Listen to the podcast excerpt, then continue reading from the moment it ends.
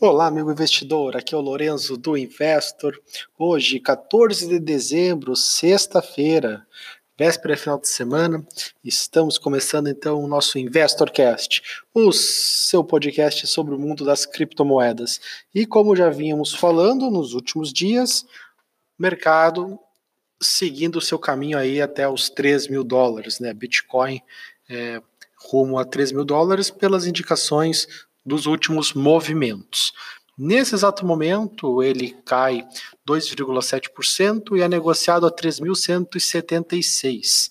É, o Ethereum é negociado na faixa de 83 dólares. É, e o XRP, né, o token, o token da Ripple, cai 4,5% aí na casa dos 28 centavos. Como já vimos falando, né, além de estarmos mais pessimistas no curtíssimo prazo com o Bitcoin, ou com o XRP mais ainda, e ele vem caindo mais do que a gente já, mais do que o Bitcoin, como a gente também já imaginava, né? Vocês que têm acompanhado a nossa análise diária. Também agora podem acompanhar a nossa análise diária, né? Que escrita aí bem, detalh, bem detalhada sobre os principais criptoativos. Até não, não, não, escrevemos sobre o Bitcoin Cash ABC e o Bitcoin SV, que nos últimos dias né, vem tendo uma queda bem mais acentuada, inclusive aí nos últimos, é, nos últimos sete dias aí, quedas aí torno de 25% para o Bitcoin Cash ABC e 29% para o Bitcoin SV, e também corrobora já a nossa opinião sobre o enfraquecimento da, da, de ambas as moedas após o fork, e também, além disso, a venda né, de grandes quantidades de moedas pelos grandes holders, como Bitmain, né, pelo lado da Bitcoin ABC, e é, CoinGeek, né, que é um dos maiores holders de Bitcoin SV. Então isso tem ajudado a pressionar os preços desses ativos. É, para o fim de semana, né, já falando um pouco de como investir, falando até do que eu vou fazer, deixar uma ordem, é, como eu gosto de dizer, pendurada aí na, em torno de 3 mil dólares, né?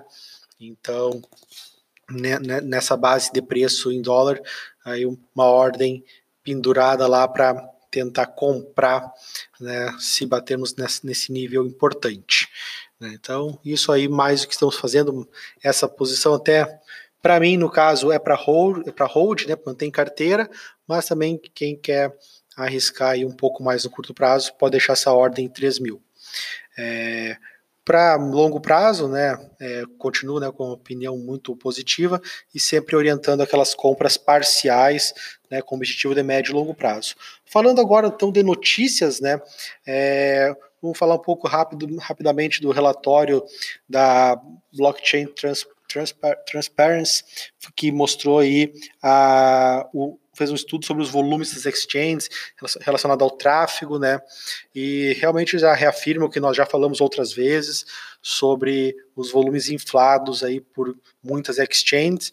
É, mas fique tranquilo que as principais, aquelas que nós recomendamos, como Binance, Bitstamp, Kraken, é, Bitfinex, também, apesar dela ser uma que a gente olha um pouco de cautela, também possui volumes de acordo aí é, com que, de acordo com os, o volume de tráfego e também não, não parece ser os volumes, ter os volumes inflados. Então esse estudo aí é bem, bem interessante, né? Até vamos deixar o link aí na nossa análise diária. É, um fato bem, bem importante que eu gosto muito, pois eu acompanho o projeto, o projeto Revolut, né, que é um projeto, uma fintech britânica que é de pagamentos que é totalmente crypto friendly. Eles sempre incentivaram o uso de criptos, né, de Bitcoin, e ela conseguiu uma licença para operar como banco, né?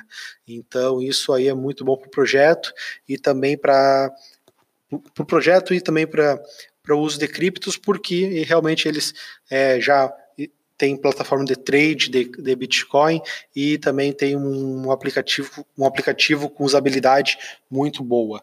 Esse produto, né, o Revolut britânico, é um dos grandes concorrentes do Cash App, que é o produto de varejo né, para pessoas físicas da Square, a gigante de pagamentos. E o Cash App, que utiliza, que permite que as pessoas comprem e vendam bitcoins ou troquem bitcoins com outras, outras pessoas também, é, esse aplicativo se tornou um dos mais baixados, né, o mais baixado na Apple Store né, americana. Então, isso aí mostra aí que, que, a usabilidade é um grande aliado no uso de criptos, né, no uso de criptomoedas. Então, boa, boa notícia.